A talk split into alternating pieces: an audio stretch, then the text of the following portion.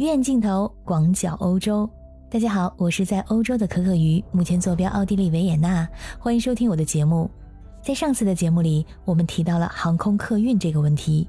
当时就说啊，这原油价格已经突破了一百美元每桶，运营成本大大提高，这是一个让航空公司特别头疼的问题。这话音还未落，在三月七号呢，也就是本周一的早上，北海布伦特原油的价格升到了一百四十美元每桶。这个价格可是二零零八年以来最高的一次。我胆战心惊地打开奥地利航空的机票网站，维也纳到上海的航班以六月份为例就没有直飞这个选项。转一次机的话是四千二百欧元起，大概和两万九千人民币。我呢有两年多没回国了，在印象当中啊还是疫情之前的价格，直飞往返六七百欧元，转机一般会便宜一些，五百多欧元的价格也有。可以看出来啊，这机票价格涨了至少有八倍。由于今天看到这个原油价格的新闻，我出门的时候留意了一下家附近的加油站。我家附近有三家加油站，有一个平常生意特别好，加油呢经常要排队。今天只有寥寥的三四辆车在加油，看上去非常冷清。加油的车主们看上去心情也不是太好的样子，毕竟这两年在疫情的情况下，经济局势本来就不太好，油费又突然涨了这么多，这样原来就不怎么丰满的钱包更加干瘪了。旁边有家新开的自助式加油站，价格和他家差不多，连一辆车都没有。对面的那家加油站更绝，直接停业了，也是开了很多年了，不知道能不能挺过这一关。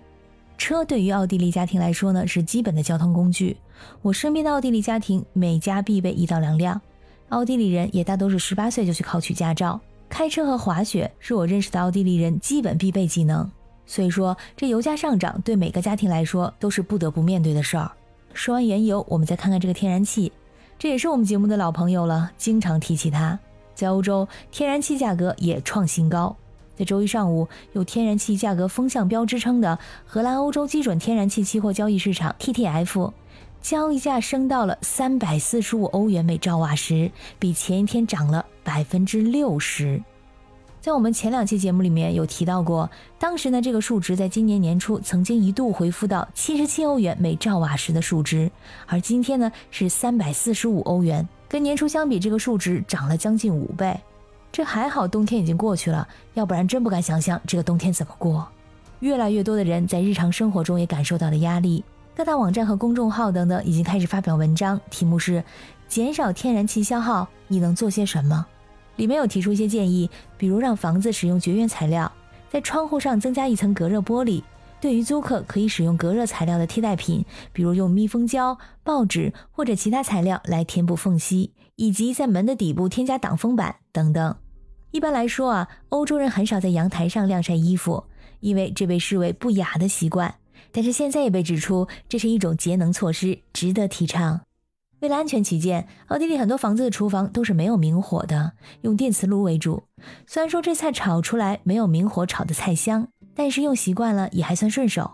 现在看来还庆幸这用的是电，要不然照天然气这五倍十倍的涨法，这说不定以后开火做饭都成了奢侈的生活。我们普通人的生活，衣食住行，目前看来这住跟行都受到了不小的影响。那这饭桌上呢，当然也是受到影响。虽然说在奥地利啊，这粮食、肉类和牛奶等等基本食品都是有保障的，我们超市里也没有出现物资短缺的现象，但是国际上的食品价格会继续上涨。要知道，乌克兰可是被称为欧洲粮仓，而且它还是北非、中东和东南亚国家的主要谷物供应国。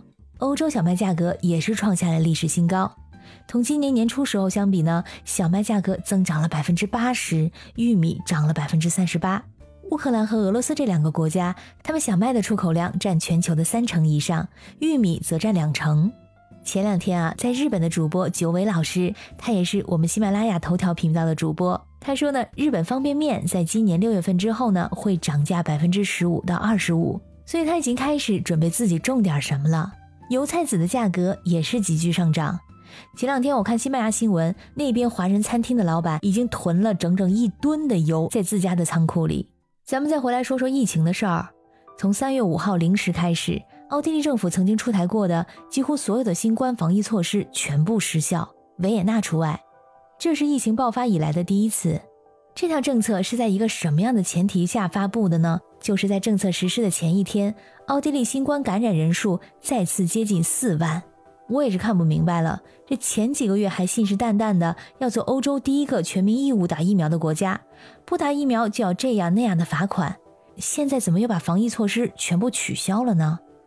虽然说还是有专家呼吁这解封的太早了，感染数字会有上升的危险，但是能感觉到很多人已经不那么害怕新冠病毒了。由于是三月五号零时开始实施，所以呢就有这样一个奇观，那就是在上周五，也就是四号的晚上。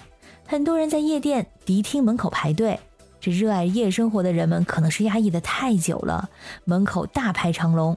一到零时，他们就冲进了夜店，彻夜狂欢，当然是不戴口罩的，甚至有人嗨到昏迷过去。说实话，我是真的不太能理解这种心情。在周日的时候，我和朋友约在市中心的一家著名的游客打卡地的咖啡厅喝咖啡。这周日的街头人潮汹涌，咖啡厅的门口居然和疫情之前一样需要排队。这个情况我也是很久都没有见过了。我们在寒风中排了二三十分钟才进去。晚上吃饭也是一样，餐厅人满为患，人人脸上带着幸福的笑容，让我有一种分裂之感，仿佛摘下口罩，我就身在一个和平、安全，并没有疫情和战争的欧洲。亲爱的小耳朵们，感谢你们今天的陪伴。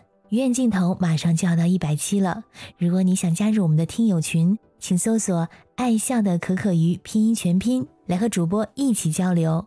感谢你的收听，我们下次再见。